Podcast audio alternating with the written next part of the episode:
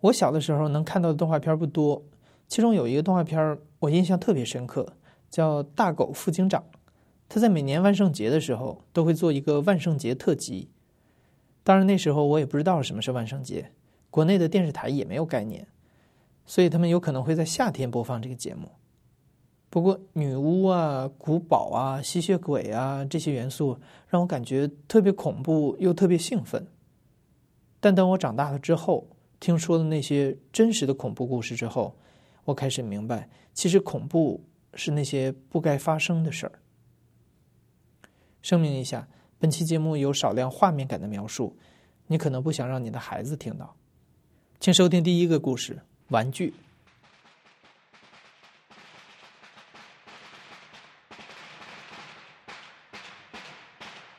我叫李新亚，然后来自河南那边，现在二十五。过年的时候大家都要放鞭炮，但那个时候呢，我大概是在三年级，在那个呃村子里，大家都有这样一个习惯，就是捡没有爆炸的鞭炮，然后把里边的火药给拨出来，放到一个小瓶子里。当时在我们那个村子里有流行这样一种玩具。就是把火药倒在一个呃自行车的那个气门里，然后这边的时候是一个钢条，呃弯成的一个钢条，会形成一个三角，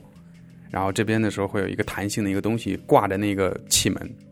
你锤的时候会响，啪啪啪。当时那边的时候手里的玩具比较少，所以那个时候就大家会会带那个会随身玩。所以那个时候火药就成为了一种稀缺品，就看，因为大家的鞭炮也并不是总是很富裕。如果我家放完了之后，我们就去别人家捡，就收集那些没响的那些鞭炮，然后放在那瓶子里。选择这个瓶子是最终的一个隐患，我选择了一个玻璃的瓶子，应该是一个药瓶，就是一个药瓶，然后上面是一个塑料盖我把所有我收集到的。没点燃的这个炮竹剥开，把火药全部都放进那个玻璃瓶子里。有的是黑火药，有的是那种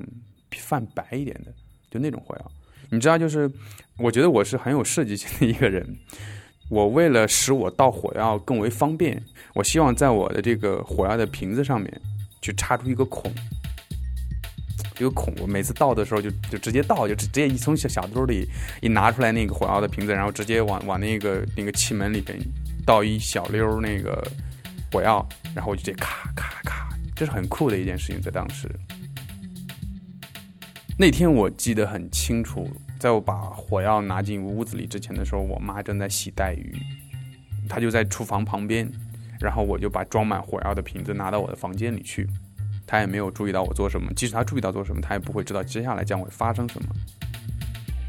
所以后来的时候，我就走进了我的房间。我我应该小学三年级的时候，我应该长得还挺高的，因为我把瓶子放在桌子上，它就呃大概到我的肚子，然后开始拿火柴点燃一根蜡烛，然后烧红我要拿的那根粗的铁丝。然后，呃，烧红之后，开始往正常的情况下，你会把这个瓶盖，就从我现在来说的话，我肯定会把瓶盖拧下来，然后扎一个孔，然后再盖上去。但当时是直接烧红的那根铁丝，直接捅在了药瓶子里边，一瞬间，嘣。在炸完之后的时候是懵的状态，因为当时那个声音是很大的，就是所有的声音，就是你在一瞬间的时候，你会那种你会听不见别人在在在在喊你做什么。当时是瓶子里装满了火药，就是我的眼睛被熏的看不见了。我当时也并不知道我的眼睛，因为在你那种情况下的时候，你的呃。肌肌肉意识会好像被阻隔了，你并不知道发生了什么，你只知道你不能做什么。对我，我知道我看不见，我知道我的这个这个手能动，但你并不知道它它能用来做什么。然后我妈就就跑进来了，她就因为我眼睛看不见，我只能大概的去听她，就是我能应该能听出她的声音是有恐慌的，然后就是赶紧拉着我往外走。拉着我往外走，应该走的没有一百多步吧，走到一个十字路口，然后我就碰见了大娘，大娘，我就我我记得很清楚，我就说大娘我渴，然后他就从从家里去拿出一瓢水，然后开始呃喝水，咕噜咕噜咕噜，我一很快就把一瓢水给喝光了，因为当时我不知道发生了什么，就后来的时候我喝水的时候，就是是因为失血过多。是我妈并不知道到底伤在哪里，但后来的才知道的是整个的创面是在在肚子这部分出血点，因为是有一部分呃玻璃是直接洞穿了你的肚皮，打到了后背，所以是是有一个血槽的，是在咕咕嘟咕嘟嘟开始就是往外流血，所以我喝水的时候根本因为你流血过多的话，你会你会很渴。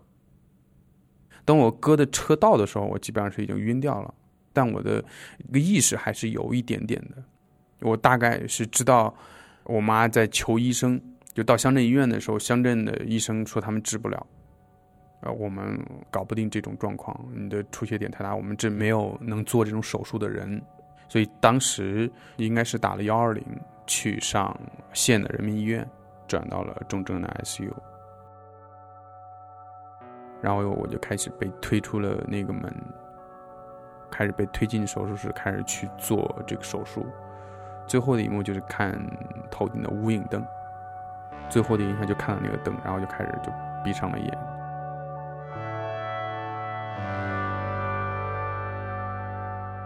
就开始过渡到另外一种状态，就是发现我很像会游动，就是我会在一个容器里边，在一个容器，那个就是好像是一个。是个车里边还是怎么样？就是我在那里面游，就车厢里边，然后能透过玻璃去看到，好像车的车头一样，车是停着的，就是你很明显的就这个车他妈就停在停在了这个手术室里，然后你的透过车窗的时候，你看见他们在做做事情，对，对我做事情。还有一种在洗澡的感觉，就是你在水里一样，就是很轻柔的那种，就是你在你在，我只能说明那种状态，就是我飘起来了。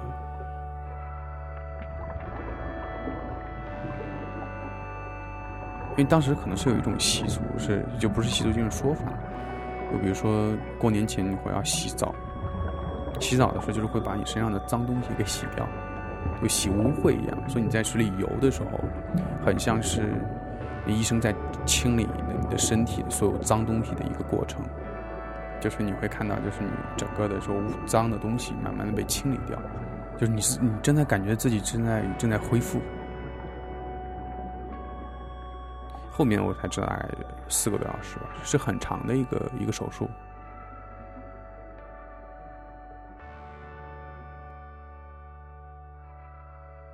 整个遭遇了这场事故，你在濒临死亡之后，所有的经历之后，你会对你的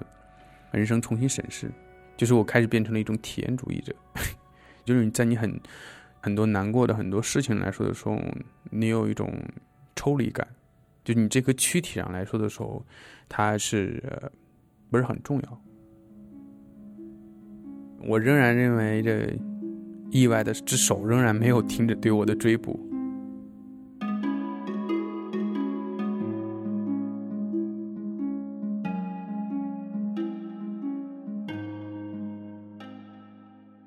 很多男生都喜欢汽车。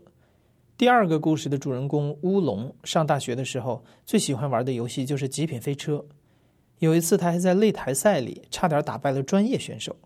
所以拥有一辆汽车一直是他的梦想。几个月前，他的这个梦想终于成真了。请收听故事《第一辆车》。我是乌龙，今年三十岁，在北京从事媒体工作。八月十一号。在那个本田广本那五 S 店啊，那那那一个五 S 店也是唯一一个，也是他旗舰店。然后在那儿在那儿买的那个飞度，白色的，就是当天去买，当天我就提走了，第二天就上完牌了。你那个四 S 店的人都跟我说，说应该是我们店店里边最快的买车的速度了，因为他们有一辆刚上没几天的展车，就是就展示的车嘛，展车一般都会便宜点卖。然后当时也谈一个挺好的价格，我说这就是它了，我也不想磨蹭，然后就就买了嘛。但内心那种那种感觉，自己坐在驾驶位置，然后开着这车，尤其上完牌以后开完这车回到家那路上，确实挺挺嗨的，都准备好了那个车里放的音乐了。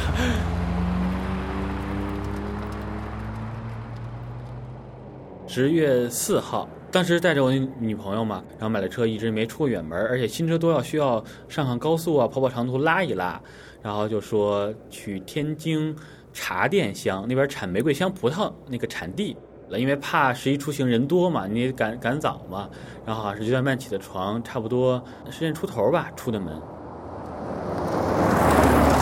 然后我女朋友坐在副驾嘛，盘着腿玩手机。我车里边是一直那个不停的放音乐的，因为我喜欢开车时候听歌。呃，当时是车速五六十迈，然后从北五环开到东五环平房桥那边当时是在五环的最外侧车道，然后开着开着，我就不知道怎么着失去意识了。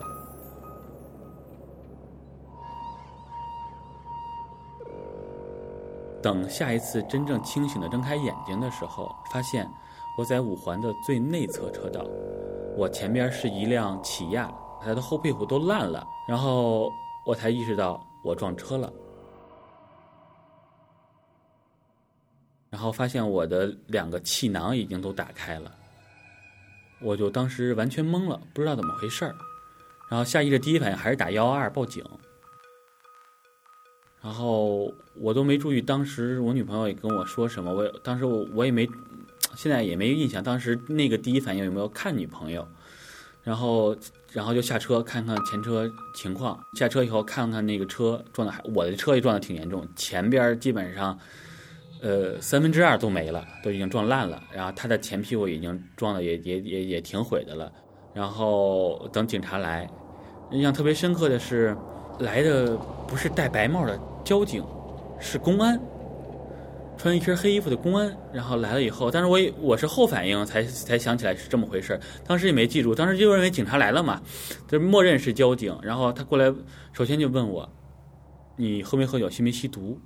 我说：“没有，没有，没有，没有。”他说：“你怎么撞上的？”我说：“我真不知道。”然后呢？就一个交警来了，交警过来，然后他们俩印象特别深刻，他俩还互相敬了个礼，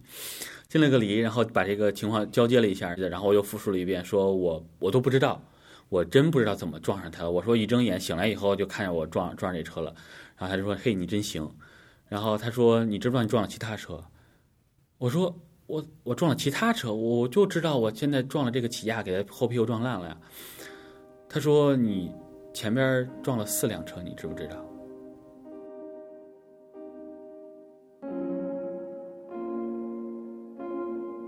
我当时一下懵了，我说根本就不可能啊！我说这怎么会呢？我因为我就看到我撞这个起亚呢，就过一会儿，那个后边呃三辆车的车主过来了，按照他们的复述，确实是我撞了他，但是我根本就不知道我怎么撞了他。然后呢，警察跟我说还有一个车主在在在辅路呢。后来我才知道，我第一辆其实是撞的一辆金杯，只是轻微的一个剐蹭，没有什么大事儿。然后我就继续开了，开了以后，第二辆撞的车是撞了一辆丰田的一辆 SUV。这个是我后来看我的行车记录仪的视频才发现，我就直直勾勾的就这么撞上去了。撞上去撞了一下，气囊就弹开了，然后我还接着往前撞，给他撞的都快掉头了。那是在五环的最外侧车道。然后我就撞完他，给他撞的快掉头了以后，我就直接就是往左行驶，一直到五环内道内车道。我女朋友就说：“停下来，停下来。”但是她说我完全不知道，完全没意识，完全听不进他的话，我就那么撞上去，给她吓坏了。结果呢，我后来才知道，那辆最开始那辆金杯车主看见我。被他撞了，呃，不是我撞了他，然后呢，他就报警，他报的是我肇事逃逸，他觉得说我你把我撞了，你怎么还跑呢？肇事逃逸，所以说，然后可能后边几个车主，我也我也我也不知道，我也没问，可能后边几个车主都报警了，所以说一下这么多你想接警的人，一下意识到这么多，所以说这也说明为什么刚开始来的是公安了，他可能来抓我肇事逃逸来了。然后所以说也就验证了他为什么第一句问我喝没喝酒、吸没吸毒，只有精神不正常的人才会连撞好几个车，自己都不知道。最可怕的就是我把行车记录仪那个存储卡，然后那个取下来，然后连到电脑上看那段视频的时候，我都傻了，我就不知道视频是最能让人回复记忆力的一个东西嘛。看那个视频的时候，我都傻了，我说怎么就能开上去撞人家车，还是一直撞都不踩刹车？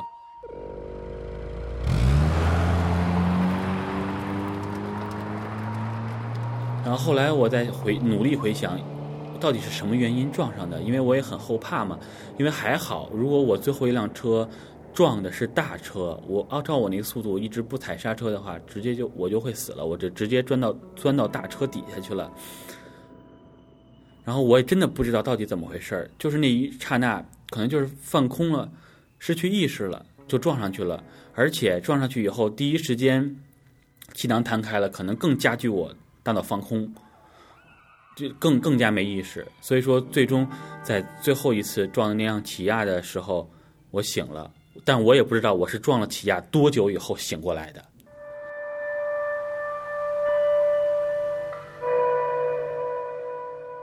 那几个车没事，包括我和我女朋友没事，都是呃一直系着安全带。这个车辆行驶安全这一点太重要了，就是两个气囊弹开了，然后我才发现那气囊竟然是粉色的。我觉得挺搞笑的是，我明因为看的一些电影里边那些气囊弹出来都是白色的，我心想这个这个本田这飞度气囊弹弹出来粉色的，而且我还有一个爱爱爱用手机拍照片记录的一个习惯啊，当时还记录的，然后看那照片的时候，每次看都有点想笑，那粉色一个气囊真的有点卡哇伊。乌龙现在提起这个事故还是有些后怕，他去医院做过检查，没有查出自己的身体有任何问题，他到现在也不能解释。当时为什么会突然失去意识？他的女朋友说：“以后他只坐后座，还得系好安全带。”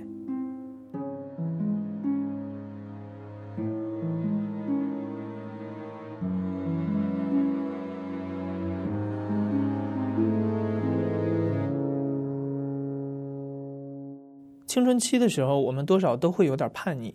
开始不听话，开始闯祸，开始和父母对着干。但总有些时候，你和父母会同时发现，这些都不是事儿。请听李日飞讲述的最后一个故事：A R E。呃，二零零一年吧，当时我，我操，我现在有点不是特别清楚，应该是高二，十一月吧，应该是，就是那个要入冬没入冬的时候吧，因为不不喜欢学校嘛，就是。就不喜欢学校，不喜欢上学，也不喜欢回家，那就放学就出去玩嘛，出去喝酒或者去哪儿喝酒，就我们学校旁边小饭馆，鱼香肉丝、宫保鸡丁，然后一人一瓶啤酒，大概就这样。高中生那种假嗨嘛，模仿成年人的社交活动的那种感觉。折腾完了，就是大家觉得余余兴未尽，那就接着出去玩。当时是去王府井吧，因为我们当时经常去王府井，主要是因为王府井有一特别大的麦当劳嘛。欢迎您来。然后在麦当劳里就是买特便宜的东西，然后从外面买那种大桶的可乐，然后进去，然后跟服务员要三杯冰。那一天好像就是也就一人要随便要点什么东西，然后就占一大桌子。然后中间时不时出去一个人抽烟，抽完烟就回来，玩到好像就是一点多，可能然后就散了。然后散了以后，我也没想回家，我就记得我去了那个去北京站吧。就是那时候，你你夜里要没事干，去火车站，火车站总会有人的，你去那找个人聊天嘛。就到那儿，然后再看见那个等等车的人，然后就在里面找个年轻点的女孩聊，因为他们都很无聊。你过去跟他说话，他肯定会理你的。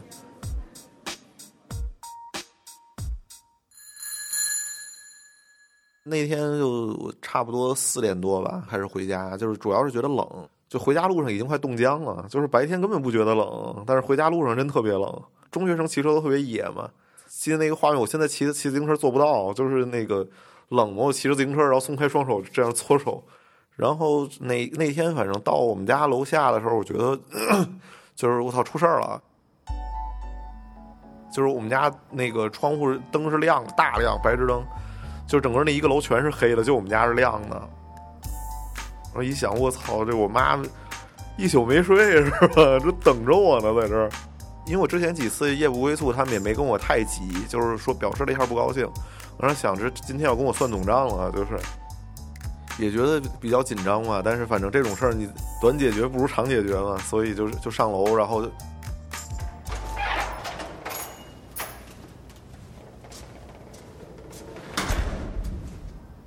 结果就是一一我一进屋一看，我妈那样，就是跟我这事儿好像跟我一点都没关系。就是我一进那个客厅，就看见我妈坐在沙发上，就是整个人都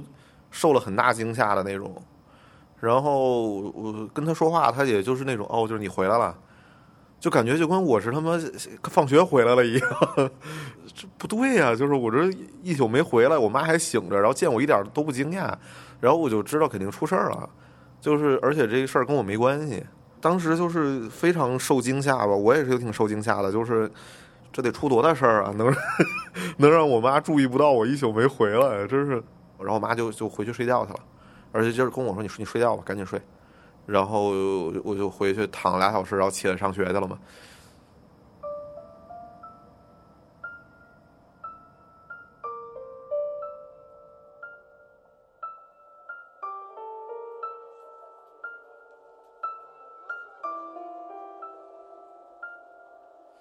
然后到那个第二天晚上，好像就我妈问我来着，就是说你你记得那个，我不说他名字了吧？你记得那某某某吗？就你记得 A 吗？A 阿姨，就记得我妈说过这人，因为他就是我妈班上的人嘛，当时是我妈下属，然后他就说说那个他们家出事儿了。我说出什么事儿了呀？说那个那阿姨她哥哥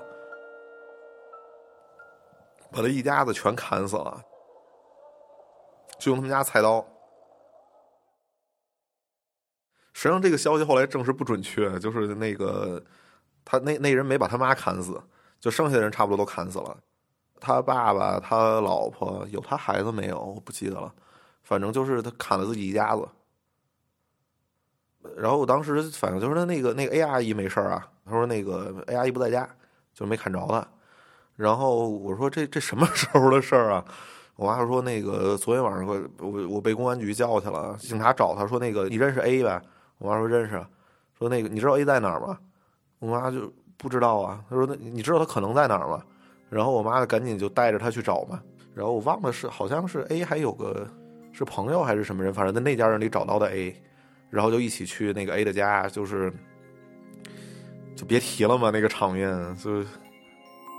就我妈的话说，就是血从他家里流到楼道里嘛，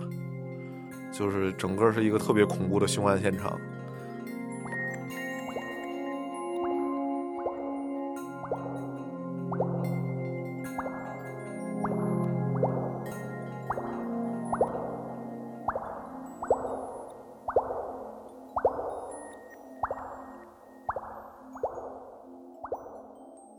过了一段时间吧，就有一天，然后我们家吃吃晚饭的时候，突然电视上就是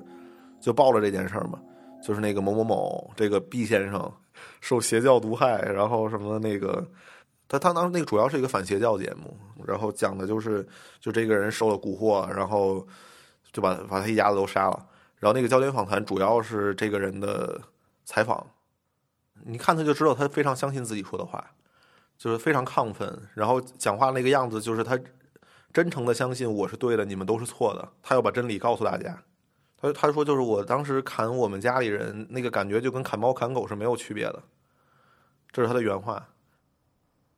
也是那个那期节目里最震震撼的一句话吧。我们当时好像就吃完饭坐在那儿看电视吧，然后就说不出话来呀，就是谁都不说话，那个太太震震撼了。就是一个大活人在那儿这样给你胡说八道，你是不知道该说什么的。就居然真的有人能干出这种事儿来，而且就为了这么这么可笑的理由，然后就这种事情真的干出来，他就一点都不可笑了，就完全是恐怖感。那天反正就是我们家看完以后，我记得就很快就散了，就是就我回我的屋，我爸我妈回他们的屋，就是就各自去消化这件事儿吧。哦，我好像就问了一句，我说那好像是问那个那个 A 阿姨现在怎么样了，然后我妈说就一直没来上班。然后回屋我就觉得特别烦躁，就是我操，就怎么待着都都别扭那种感觉。我当时在家待着烦的时候，我就听歌。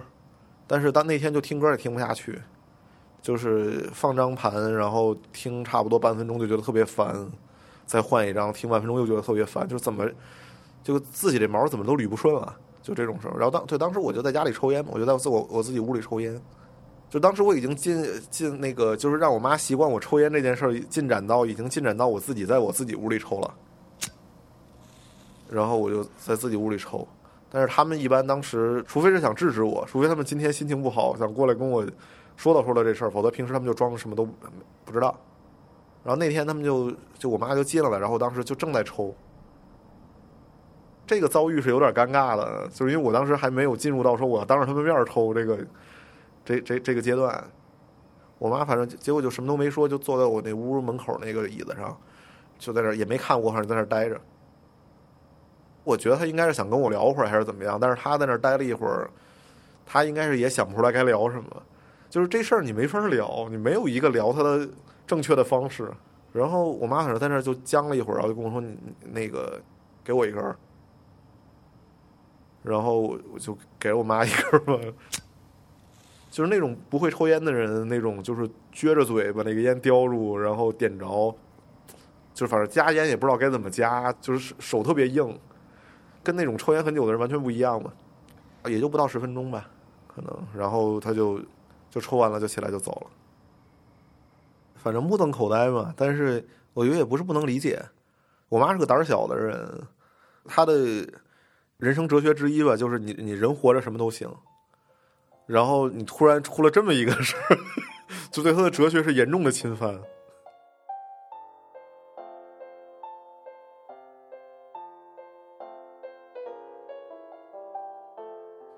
好像又过了两周吧，还是一周还是两周？反正电视里又又来了一期，就还是这个这哥们儿的那个讲他的这个心路历程。我其实觉得说，就是我猜测，这没根据，就我猜测他们应该在看守所里尝试进行了转化工作，但是转化不过来。就他们可能本来想做一个是他转化了的之后的一个现身说法，但是他还是没转化过来，然后又讲了一些很疯的话。那个人其实非常聪明。他们家是从他爸开始就是几代老清华，他自己也是清华学工程的。然后，就是我我是觉得信他那个教的人，一般的人也想不到他那些鬼话。说就是他说的真的花样翻新。就是我对于信狂信某种宗教的人的印象，一般是他们的语言非常单一，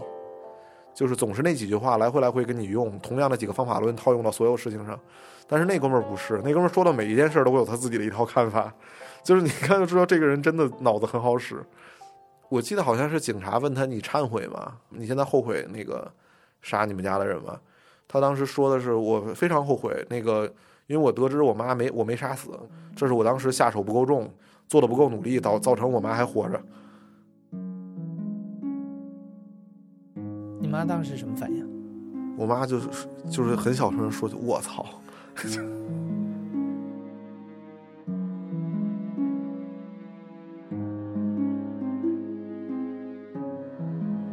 这里是大象公会出品的播客节目《故事 FM》，我是艾哲。本期节目当中的第一个故事《玩具》和第三个故事《A 阿姨》由我制作，声音编辑彭涵；第二个故事由实习生王轩制作，声音编辑杨帆。感谢您的收听，咱们下期再见。